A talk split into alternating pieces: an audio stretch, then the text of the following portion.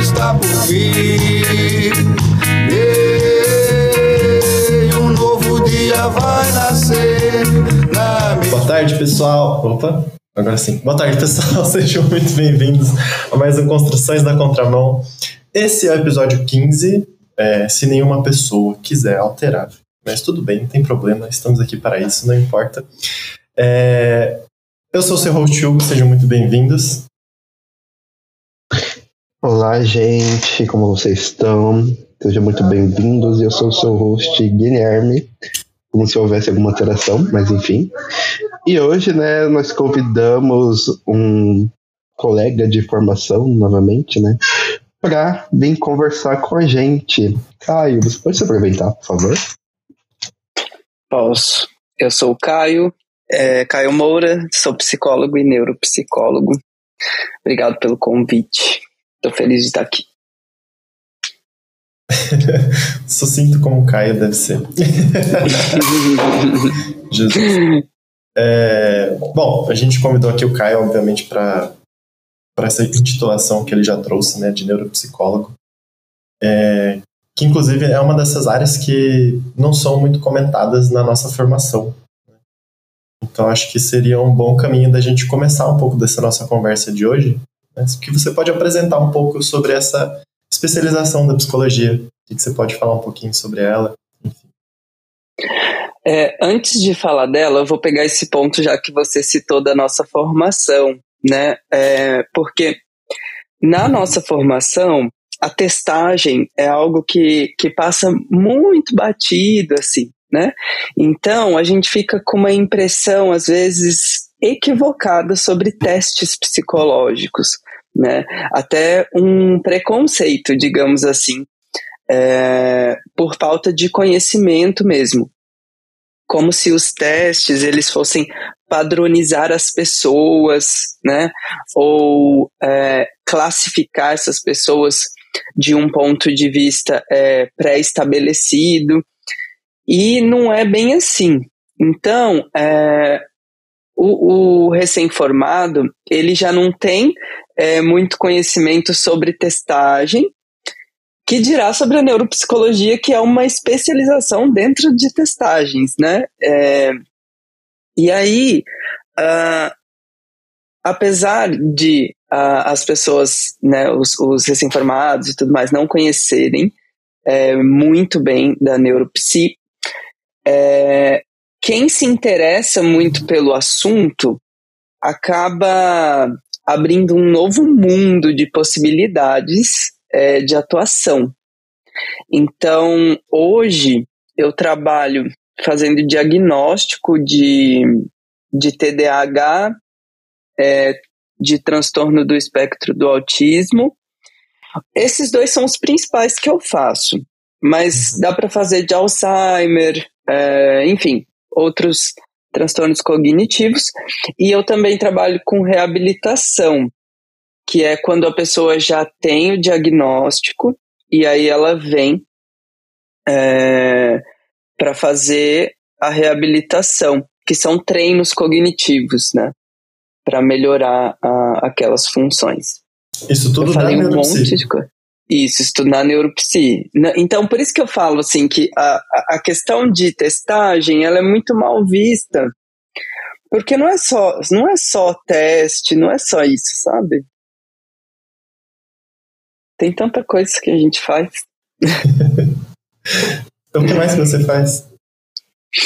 Então, é, a testagem ela é uma parte muito uhum. importante, porque ela vai trazer para gente uh, dados concretos de questões que antes nós tínhamos só o relato do paciente. Uhum. Então é imprescindível. Mas a anamnese é tão importante quanto, né? Uh, e a sua uh, análise daqueles resultados também. E aí, depois que você entrega o laudo para o paciente, a devolutiva já é, é um. Eu vou colocar ensinamento porque me falta outra palavra. Uhum. É, você ensina ali para o paciente algumas coisas que ele, não que ele não faz ideia. Então, é, não é só entregar um laudo, não é só fez teste, é, entreguei um laudo, não. É um momento de muito aprendizado, de esclarecer, inclusive, habilidades que o paciente tem.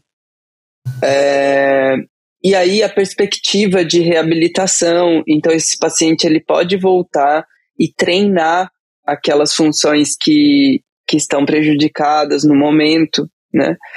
É, então é um trabalho muito amplo. Ah, geralmente os meus parceiros são psiquiatras e, e neurologistas. E é muito legal como eles entendem a importância dessa avaliação. Para exemplificar melhor, a gente, a gente usa assim a expressão que a avaliação neuropsicológica ela vai trazer é, dados para comprovar ou não o relato do paciente. E aí, o que, que eu quero dizer com isso? Não é que o paciente é mentiroso, mas é que ele não sabe, às vezes, é, qual função cognitiva que está prejudicada. Ele pode ter uma queixa de memória e a função que está prejudicada é a atenção. Uhum. Mas ele Legal. não é obrigado a saber disso, entendeu? E aí o médico também pede avaliação neuro por isso, para saber os níveis que nós estamos falando do, de determinado transtorno e também para saber se o relato do paciente é realmente condizente com o que está acontecendo. Mas em hipótese alguma é porque está duvidando. É porque às vezes a gente não sabe. Às vezes nós que conhecemos as coisas não sabemos, porque acontece tudo ao mesmo tempo, a gente usa várias funções ao mesmo tempo. Uhum. Então, às vezes você pode falar, tá falando que sua memória está ruim e sua atenção é que está tá prejudicada, não é a memória. E aí a gente tem vários vários tipos de memória, vários tipos de atenção e assim por diante. Nossa, falei demais, hein?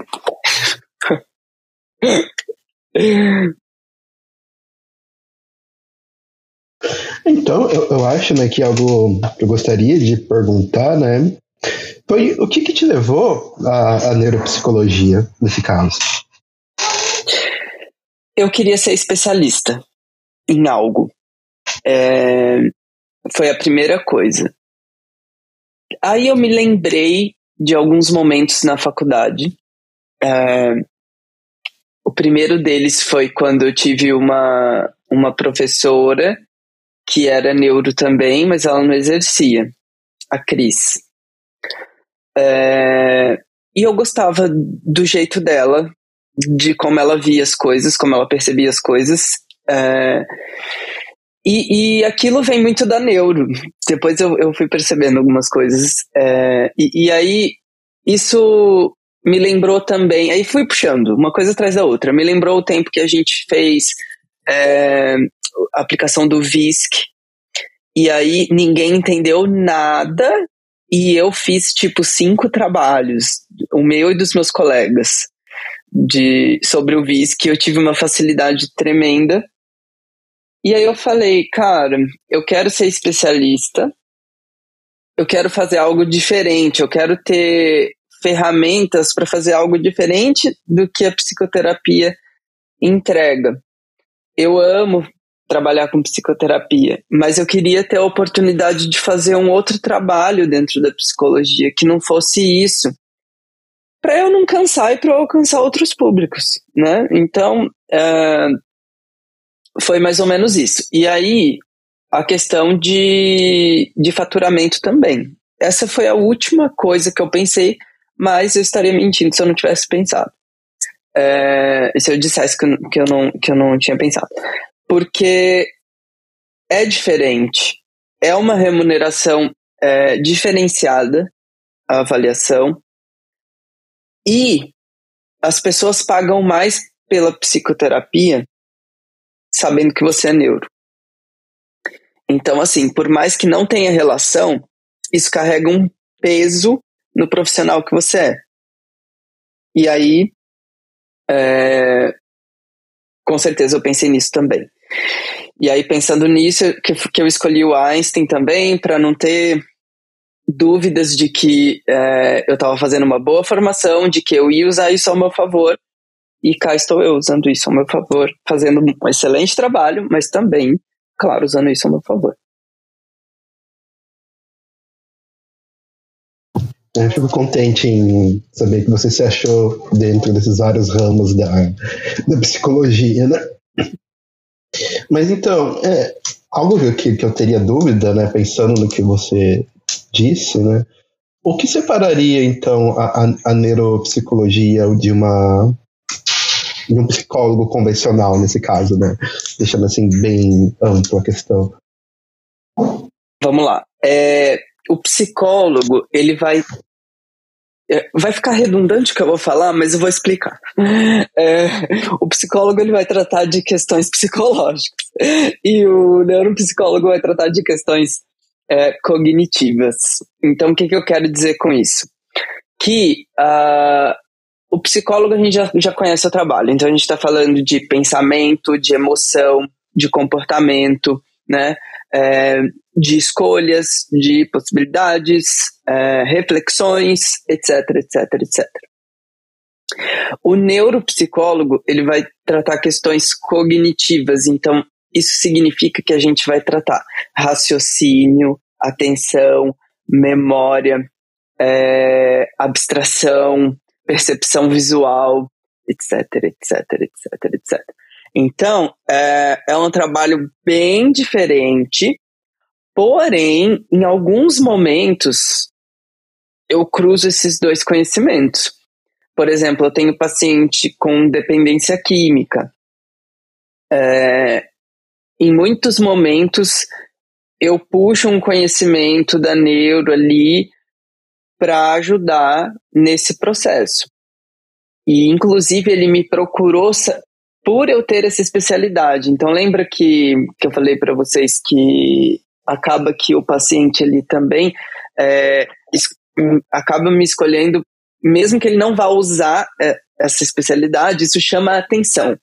Então, foi o caso desse paciente também, porque ele falou, eu, eu, é, ele tinha mais ou menos noção, né, da diferença das coisas. Ele falou: Eu sei que eu não, não, não vou usar mas é, essa, essa especialidade, mas me chamou a atenção porque em algum momento, se precisar de alguma intervenção relacionada a funções cognitivas e não a, a questões psicológicas, eu sei que eu já tenho você, você já está comigo, né?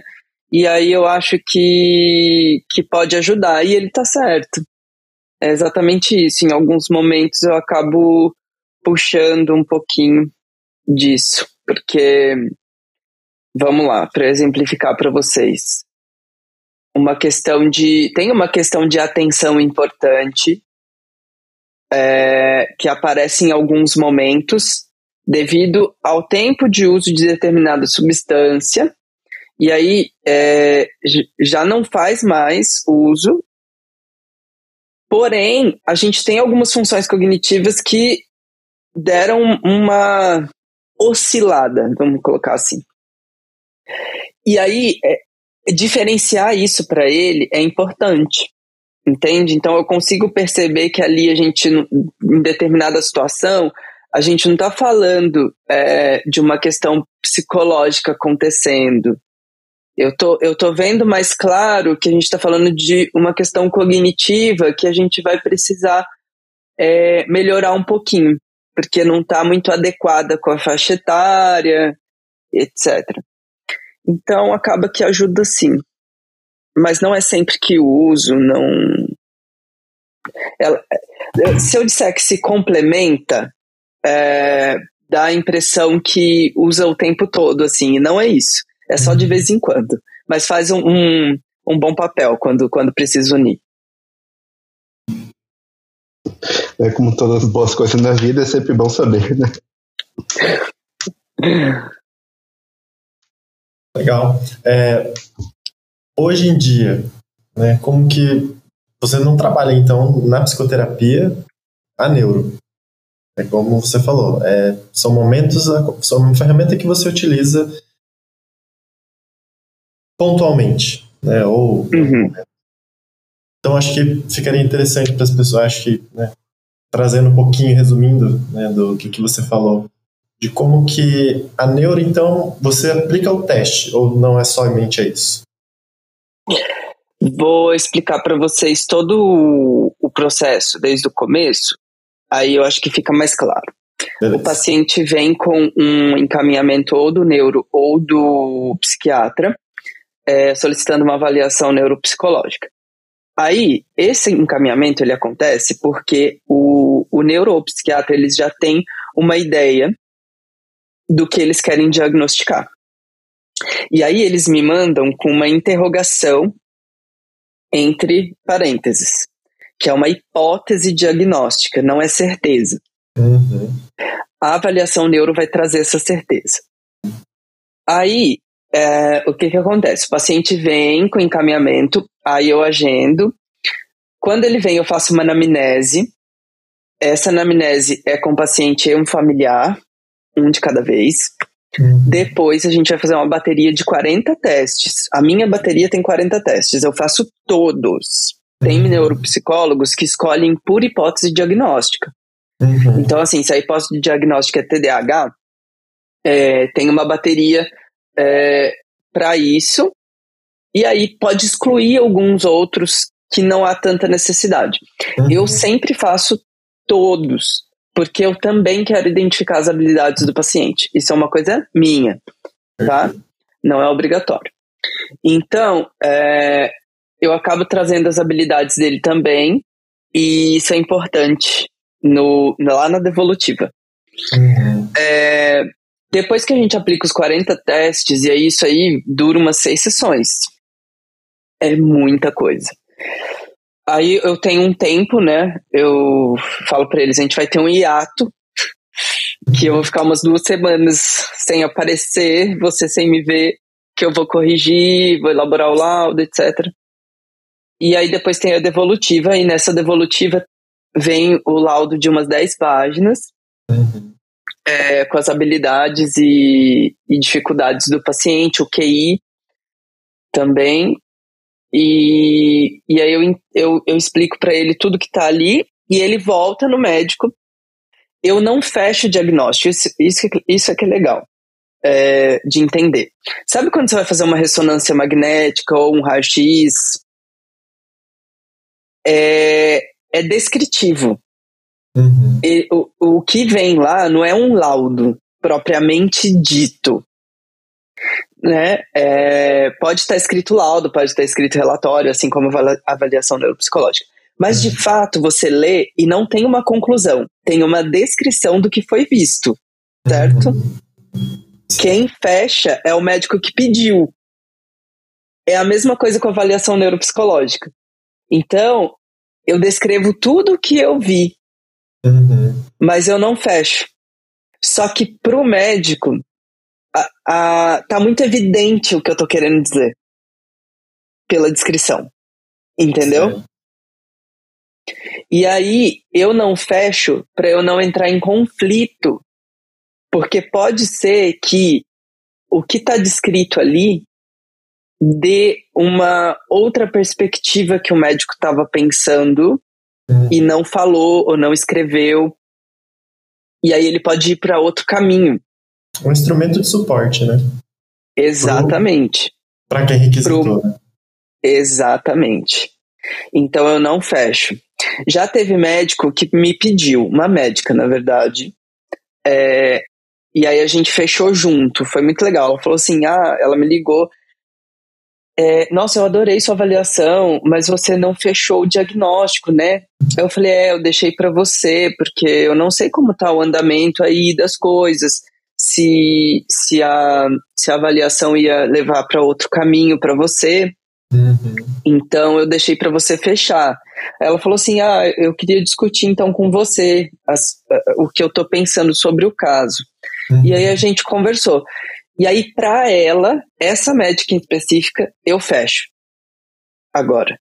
Porque eu já entendi como ela pensa, eu já uhum. entendi como funciona ali para ela tudo e a gente já trocou umas duas ou três vezes por telefone, então já temos essa essa conexão, e aí eu fecho, para ela eu fecho. Então vai acontecendo isso. Cada, cada parceria é uma parceria, né? É... Acho que é isso. Legal. E eu acho que é importante também deixar claro que é um momento. Né? Isso, tanto quanto fechar um diagnóstico, não significa que a pessoa é, né? mas é o momento que a pessoa vive. Isso eu achei muito Exato. Legal. E por isso entra a reabilitação. É, eu sempre bato nessa tecla. Teve um paciente que eu fechei é, recentemente que ele está com duas funções cognitivas é, prejudicadas e isso não significa nada para diagnóstico, assim. Uhum. Né? Significa alguma coisa, mas não a ponto de diagnosticar alguma coisa. Uhum. E aí eu falei para ele que a gente, é, caso ele queira melhorar essas duas funções, é, caso isso seja importante para ele, é, a gente pode fazer uma reab e, e melhorar isso. Né? Então, é essa noção de que as coisas melhoram se a gente treinar. Uhum. É igual academia. O cérebro é assim. Então, é realmente, a pessoa está assim. Mas ela não é assim. A gente pode treinar, a gente pode mudar, a gente pode melhorar. Existem estímulos da vida e existe, existem os estímulos programados. Então é o que eu falo para eles. Se você, se você se inserir num contexto ao qual essas funções serão exigidas e você conseguir com isso ir melhorando, você não nem precisa fazer a reab. Mas é difícil isso, porque são muitos estímulos na nossa vida. A gente não sabe direito o que está sendo exigido. A reab não. É especificamente esse jogo, por exemplo, eu estou tratando é, atenção seletiva, memória de trabalho sabe? E atenção voluntária. Especificamente para as duas áreas que você identificou para aquele paciente. Uhum. Exatamente.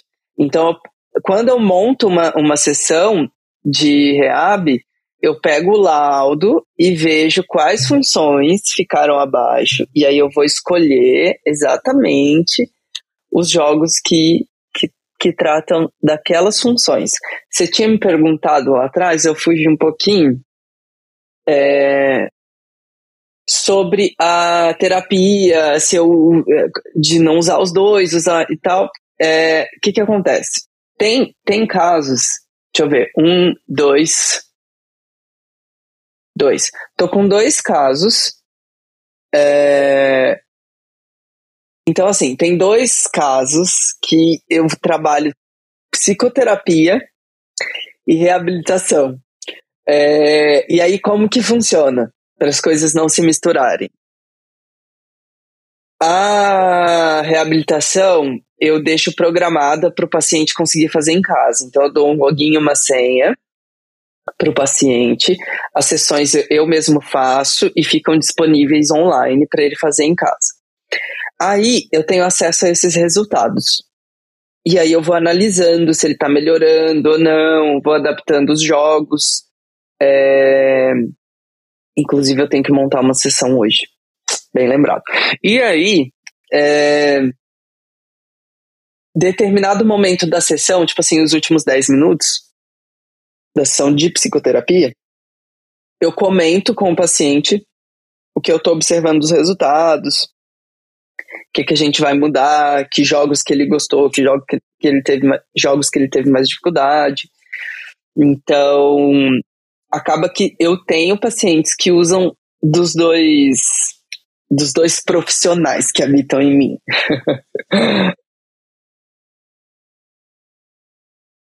Muito bom. É, bom, sim. Não, né? Eu, é acho, eu achei muito, eu achei muito interessante, né? Porque, sendo honesto com você, né? neuropsicologia é um caminho completamente oposto ao que eu ando tomando. É, eu acho que se você for perguntar o que eu saberia de neuropsicologia antes de falar com você, é muito pouco, né? Só intenções, né? E eu acho muito, muito gostoso né? conseguir ter, ter essa troca né, com você, né? Mas eu, eu, eu, acho interessante, né, o fato que você faz esse movimento, né, de distinguir, né, as duas coisas, né, porque ah, eu acho que o, que o, que o público leigo, né, viria a tomar, né, o, o, um neuropsicólogo como um psicólogo que fazia psicoterapia neurológica, né, de certo modo. É, no título, né, neuropsicologia, né. No caso, né, então, né, eu, eu acho que eu também é, gostaria de saber, né, de fato, aonde que, que entra a, a, a neurologia nesse casamento, né? Porque até onde eu sei, a, o aparelho cognitivo ele ainda tem um aspecto muito um, pouco mais psicológico, né? Pelo menos o que eu me lembro de ter estudado em na faculdade. É porque a gente estuda as áreas do cérebro que vão é, ser utilizadas para aquelas funções cognitivas, né? E a gente tem é, a compreensão de que uh, esse conteúdo específico é, é da neurologia, entende? Então, a gente bebe dessa fonte para construir é, as nossas ferramentas de trabalho. Primeiro, o nosso conhecimento, depois a nossa ferramenta de trabalho. É, e é uma parceria muito mais com o neuro do que psiquiatra. O psiquiatra, ele vai, ele vai encaminhar para gente porque o paciente procurou de forma equivocada, entre aspas. O paciente não tem a obrigação de saber. Mas assim, é, se você for trabalhar numa, numa instituição pública, você vai perceber que é, o psiquiatra ele vai encaminhar o paciente que veio com uma questão neurológica para onde tem neurologista. Ou se ele for obrigado a atender, ele vai ficar bem puto. Isso é muito comum. Agora, no particular, é, isso não acontece porque é particular. É, e aí, tem, tem psiquiatra que gosta e entende de algumas de algumas de alguns transtornos neurológicos. O TDAH e a, o autismo são os clássicos, né? É, então acaba que o psiquiatra ele aprende e tudo mais. Só que isso é uma coisa mais do neuro. Então, assim, até na medicina isso também se mistura, sabe? Então era comum no ambulatório aparecer autismo. E aí os psiquiatras, tipo, gente, não é aqui. Entende? Então tem um pouco dessa confusão mesmo. É, inclusive entre os, o, o, quem coordena muitas vezes é, os locais né, de atendimento, enfim. É uma confusão, mas que a gente vai lutando para tentar mostrar para as pessoas essa diferença. Então, assim, o que eu posso dizer é a parceria do neuropsicólogo é, tem muito mais a ver com o neurologista, enquanto o, a parceria do psicólogo tem mais a ver com psiquiatra. O paciente que chega até você, então, ele não é. Ele não vem, oi, eu gostaria de uma avaliação. Ele chega sempre com encaminhamento ou não? Como é que funciona assim? Do, do paciente, eu quero, Caio, eu quero fazer. Quero fazer. Eu quero fazer o neuropsicologia com o Caio. Aí você vai ter o trabalho de explicar, ou ele tem. Entendeu? Como é que chega essa pessoa para você? Ou pode chegar também? Já chegou e eu já fiz. Inclusive, recentemente, eu fiz uma é, que não tinha encaminhamento médico ele queria saber o QI. Uhum. Simples assim. Então eu faço. Existem neuropsicólogos que não fazem, uhum. que só fazem é, com encaminhamento médico. E aí entra uma questão que para mim é importante. Eu faço porque. Por que, que é um médico que tem que dizer se você tem que saber seu QI ou não? Se você é, pode descobrir quais são as suas habilidades, quais são as suas dificuldades em funções cognitivas, né? é, eu tô aqui, meu trabalho não depende de nenhum outro profissional e o paciente chegou até mim. Então, por que eu não vou fazer? Né? Mas eu destaco isso dessa forma um pouco enfática, porque existem profissionais que não fazem. Eu respeito, mas assim, eu acho que eu tenho uma boa justificativa para fazer. Né? E eu faço, os pacientes gostam. É, é, a exemplo, é, o último paciente que eu fiz foi esse que eu falei para vocês das duas funções. Uhum. Que tem uma questão ali de que pode ser melhorada, pode mesmo. Uhum. Porém, isso não não classifica nada, não não estamos falando de transtorno nenhum. Uhum. Tá tudo certo, vida continua. Mas se você for estudar, por exemplo, né, entrar numa faculdade, vamos, vamos supor, que foi o exemplo que eu usei para ele. Você pode sentir isso no, na hora que você for estudar. Aí, se você for fazer isso e você sentir isso mesmo, volta que a gente faz reab. Porque aí você vai você vai conseguir melhorar isso.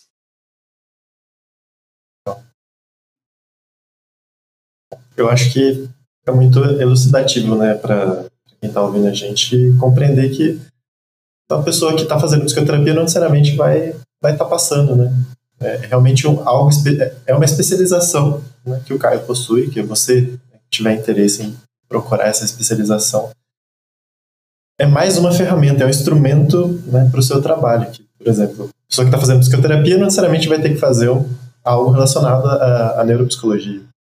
A não sei que, por exemplo, nesse caso que você falou, que você perceba, você consegue, inclusive, perceber isso no, no atendimento de psicoterapia e falar assim, olha, que tal? Será que você passar por um neuro, né, depois passar aqui comigo? Não sei se isso chega para você também aconteceu.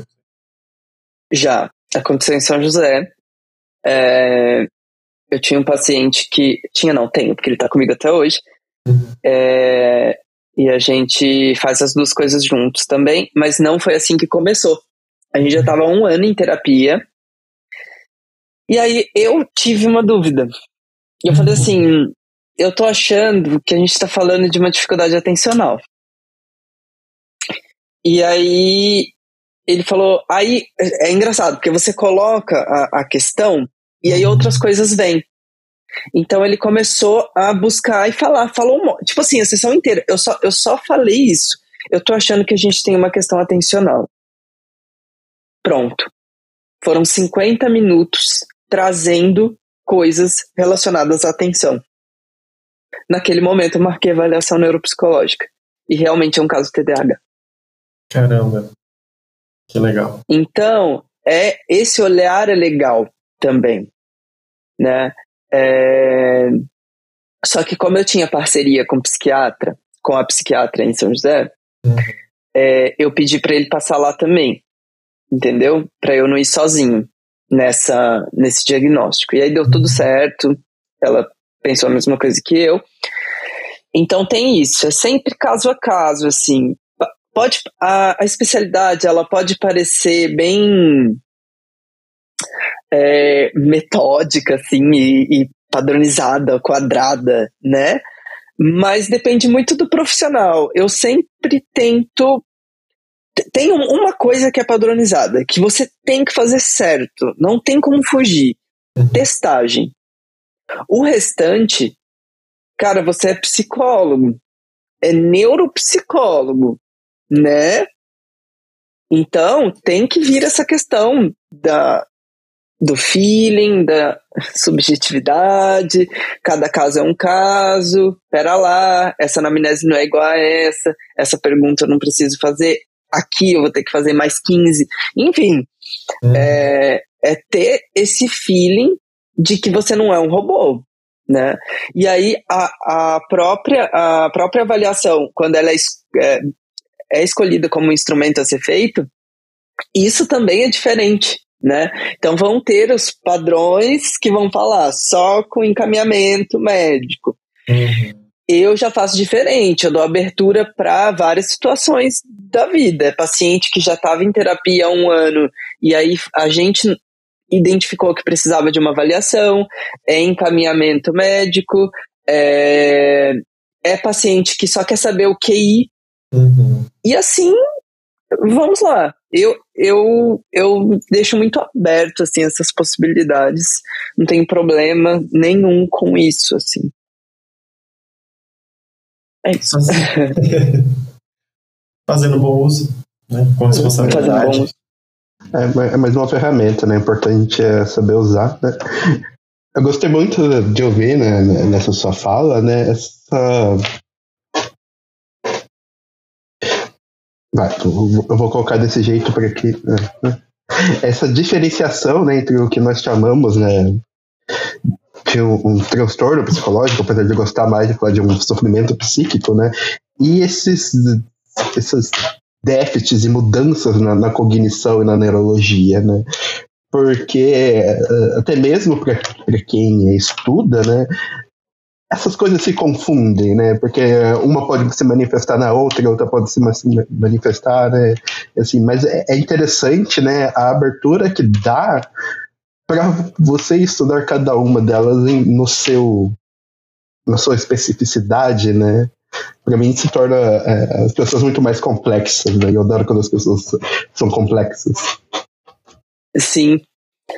E, e por isso que a testagem é importante, e aí agora eu vou puxar sardinha para o lado da testagem, porque é difícil alguém defender a testagem, mas por isso que ela é importante, porque ela é pura.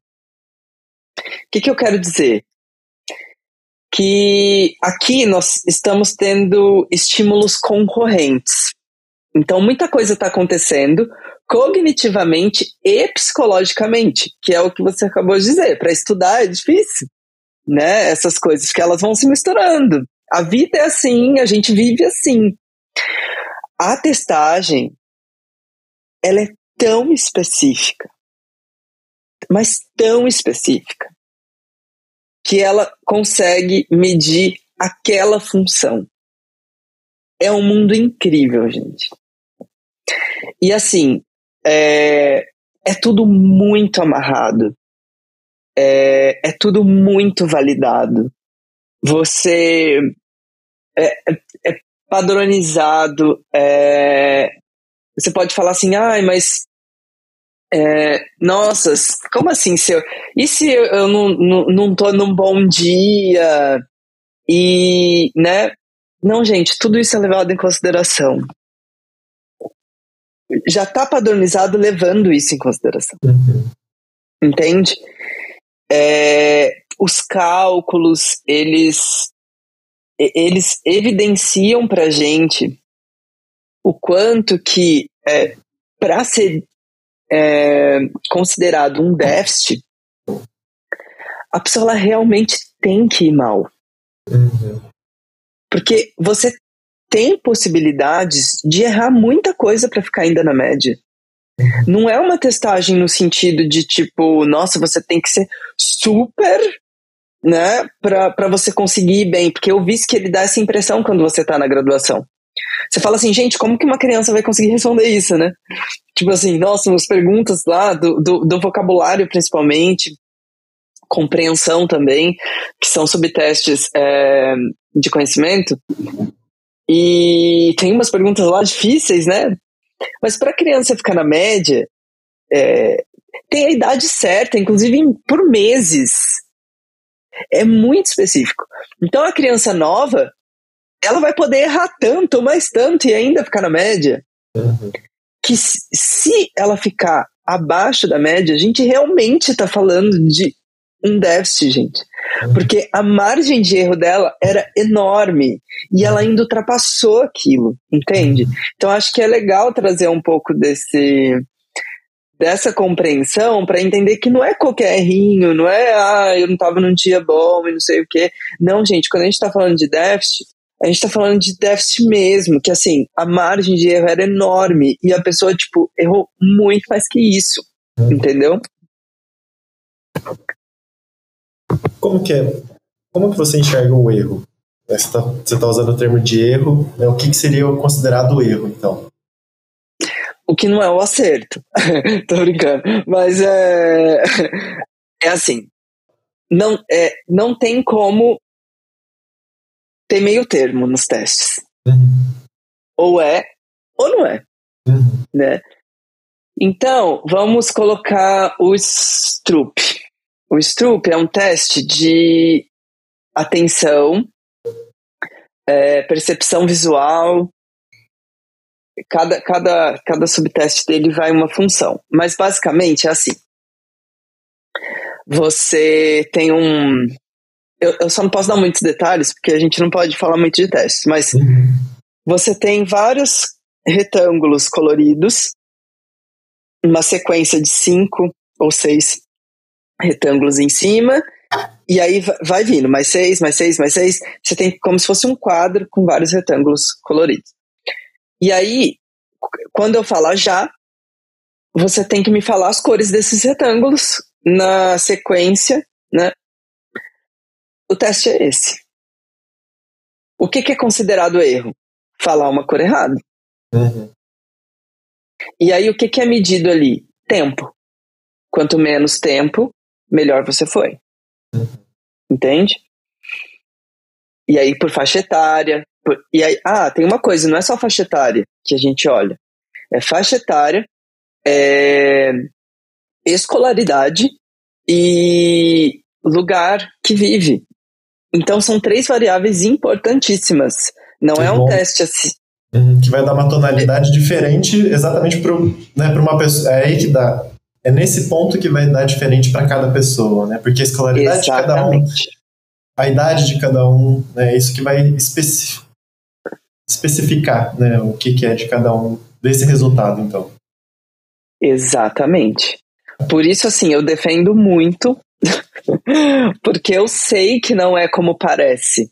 Uhum. Eu já fui uma pessoa que não gostava de testes, lá no comecinho. Faz tempo isso. Mas, acho que no primeiro ano. É, eu tinha um preconceitozinho, assim, mas depois que eu fiz o, o, o VISC e tal, aí eu vi que não era bem assim. As coisas são bem específicas e tal. Então, para eu chegar a afirmar que você está com um déficit no momento, né, com uma dificuldade no momento, eu tenho que ter muita certeza. E essa certeza ela vem por meio da, dessa análise, de fazer os cálculos corretos, é, levar em consideração toda a anamnese, levar em consideração idade, escolaridade, onde vive, né?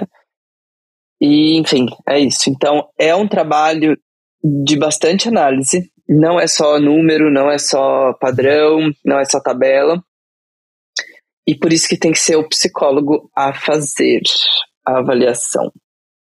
Perfeito. Existem neuro, neuropsicólogos que não são psicólogos, isso é interessante a gente falar, viu? Que são terapeutas ocupacionais e fonoaudiólogos, eles trabalham com reabilitação. Uhum. Então, o que que, que que acontece? Eu trabalho com reabilitação também, certo? Sim. mas porque eu quero e porque eu posso, né? É, a maioria dos neuropsis não vão para reab porque já tem TO e fonoaudiólogos que fazem reab, porque é o que eles podem fazer, entendeu? Então eles puxam um pouco para a área deles, claro, mas ainda assim é, são especialistas em neuropsicologia só que vão trabalhar só com reab. A avaliação neuropsicológica, ela só pode ser feita pelo psicólogo porque testes psicológicos são privativos do psicólogo. Aqui vale lembrar né, a pequena distinção feita pelo nosso conselho de classe, né? Eles só podem regularizar a pessoa que é psicólogo, apenas psicólogo, né? Psicoterapeuta não é psicólogo, neuropsicólogo não é psicólogo, psicólogo profissional também não é psicólogo, só psicólogo, né? Você pode fazer neuropsicologia e psicoterapia sem ser psicólogo, né? Porque essas não são profissões. Exato. Pois é, que limbo, não? Mas enfim. Burocracia, cara. Só nos melhores países. Legal. É, eu acho que eu sanei muito das minhas dúvidas que eu tinha, né, apesar de já saber algumas delas que eu já tinha conversado com o Caio. Mas acho que é muito importante aí do nosso trabalho, do trabalho que o Caio faz, né, do quanto que ser psicólogo, eu acho que dá toda essa tonalidade diferenciada para o que a gente vai fazer também, né, no, da reabilitação. Eu acho que vai ser muito mais vista que não vai ser só daquele aspecto, igual você falou, né, desse paciente recente, só daquelas duas áreas. Você também vai saber o que, que aquelas áreas podem impactar né, na vida da pessoa. Igual você falou, olha, quando você for fazer para a faculdade, aquele momento de estudo específico talvez tenha mais diferença. Né, e o quanto que isso vai impactar na vida da pessoa. Então, assim, é um trabalho que é uma rede, né? Você fica o paciente chega com você, ele praticamente vai estar numa rede que você vai conseguir amparar ele não só naquilo que você vai estar tá testando, né? Mas o que que vai ter de impacto na vida dele. Acho que é puxando sardinha para os psicólogos mesmo. Acho que é isso que, que é muito importante para as pessoas que estão ouvindo, né? Saber do papel do psicólogo e do neuropsicólogo. Sim. Muito legal. Algo a complementar, Caio? Não, eu queria agradecer esse espaço porque é, as pessoas não entendem muito, a não ser que elas precisem usar, né? Uhum. Precisem do atendimento. E aí começam a entender. Então, é, o meu Instagram, por exemplo, as pessoas, sempre que eu coloco uma enquete é, de algo relacionado a neuropsi, as pessoas não sabem nada, nada, nada, nada. Elas não entendem o que é, entendeu? Então, é, e não é obrigação de ninguém saber. Uhum. Inclusive, tem psicólogos que não sabem. E normal.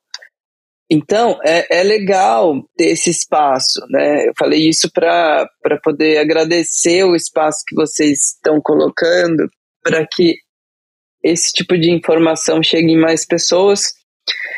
E uh, evidenciar um pouco a não só a importância da nossa, da nossa profissão, agora como neuropsi falando, mas o quanto que a gente pode ajudar as pessoas, o quanto que é, o que eu quero dizer com ajudar. Uh, às vezes você está achando que você tem má vontade para fazer as coisas e você não tem má vontade, você está com, com um déficit importante em determinada função. E isso pode ser melhorado. Entendeu? Não é só você, não é só. Sabe, eu sei que uhum. pra gente que é psicólogo, a gente já sabe que má vontade não diz muita coisa, não é bem isso, uhum. né?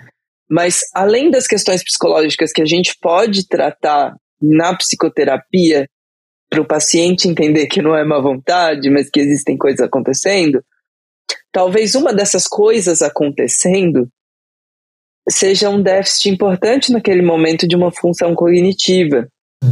E aí talvez nem as reflexões vão ajudar neste ponto.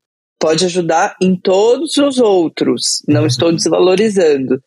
Até porque eu faço esse trabalho na psicoterapia.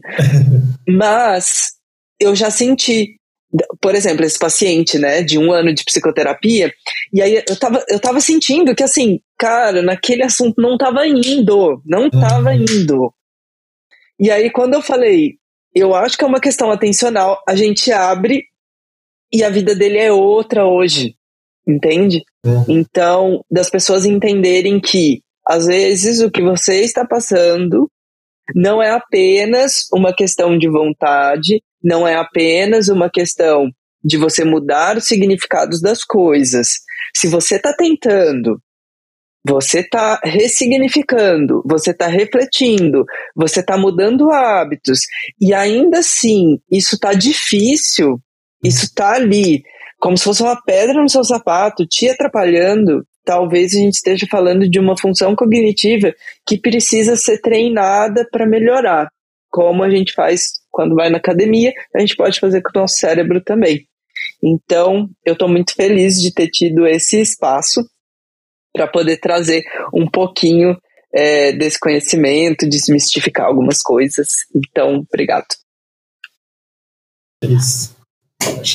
É a razão de a gente ter esse espaço, né? Conversar sobre as coisas, né? Eu acho que as pessoas são muito. Né, como você disse, não é culpa das pessoas, né? Mas elas são muito mal informadas sobre as nossas práticas, né? É, por mais que é, eu vejo muitos profissionais falando isso, né, que a psicologia, a psiquiatria, né, perdeu aquele preconceito da, da loucura, né, elas continuam sendo práticas isoladas, né, por mais que o preconceito tenha diminuído, né. Eu acho que é muito bom sempre, né, quando, na medida do possível, né, proporcionar certas transparências, né. Sim. Mas enfim, Caio, eu agradeço muito, né, por você ter aparecido e conversado com a gente, né? Aprendi bastante, né? Gostei muito da, dessa interação. Fico feliz. Finalmente eu apareci, né? e vai aparecer de novo, né? Já fica intimada. Não, Tem vai que ter uma estimação, então.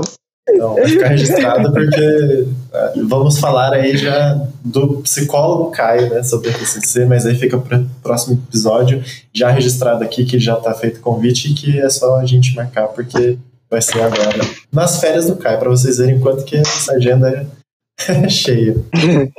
Vai, vai sair sim. Legal. Caio, obrigado também mais uma vez. É, é isso que o Guilherme falou, é bem o que você falou também, né? Para as pessoas também saberem o que, que é o nosso trabalho, né, terem essa informação. E você fica aberto também o convite para, caso queira falar algo mais sobre a neuropsicologia ou também sobre qualquer outro assunto, é, estamos aqui para você e para as pessoas também, com certeza, poderem ter acesso. Muito obrigado. Muito obrigado, gente. Tchau, tchau.